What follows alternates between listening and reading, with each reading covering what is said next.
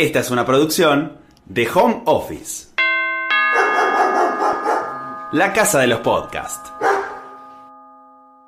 Este podcast es auspiciado por Movistar. Creo que todos nos merecemos leer en algún momento de nuestra existencia a José Saramago. Por eso hoy decidí hablar de las intermitencias de la muerte, porque es un libro para cuando estamos en medio de una crisis existencial. Esta es mi recomendación para esos días en los que nos encontramos un poco perdidos.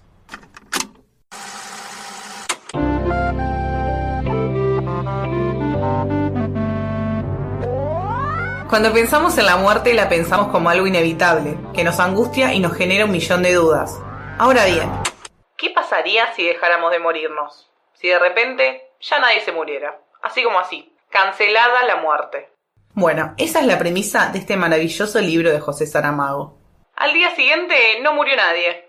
Así comienza el libro, y ya nos anuncia el tono que va a desarrollar a lo largo de sus páginas.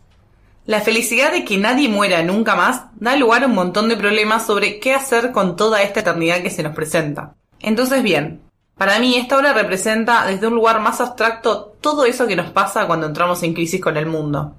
Odiamos nuestros trabajos, odiamos la rutina diaria llena de cosas que no queremos hacer, odiamos no tener tiempo para ver a la gente que queremos, o nos pasamos años estudiando una carrera que al final no nos gusta, y si nos gusta, probablemente no nos debe comer.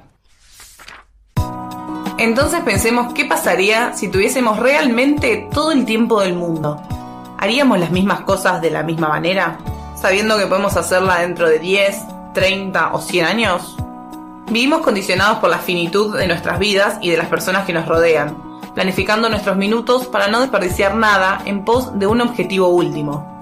Abordar el libro supone poner todos nuestros sentidos en alerta, sentir que somos capaces de reconocernos en esas personas que están atravesando la inmortalidad sin quererlo, sin quererlo en el sentido más literal posible, porque nadie les preguntó si querían congelar sus vidas en ese instante.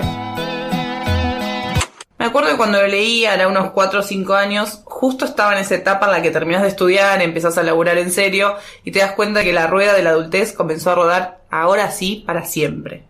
Las intermitencias de la muerte me llevó desde ese lugar de incomodidad, de sentir que ya todas las decisiones estaban tomadas por alguien más y que nada podía hacer al respecto. Qué ingenuidad, por favor.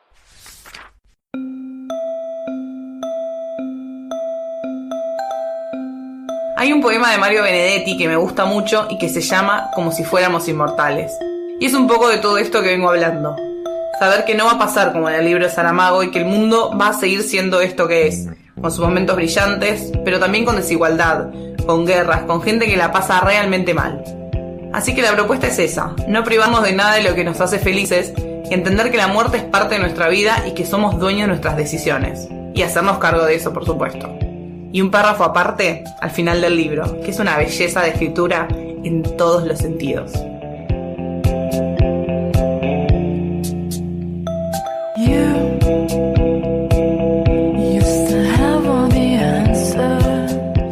Esta fue una producción de Home Office. Encontranos en Instagram como Home Office Podcast.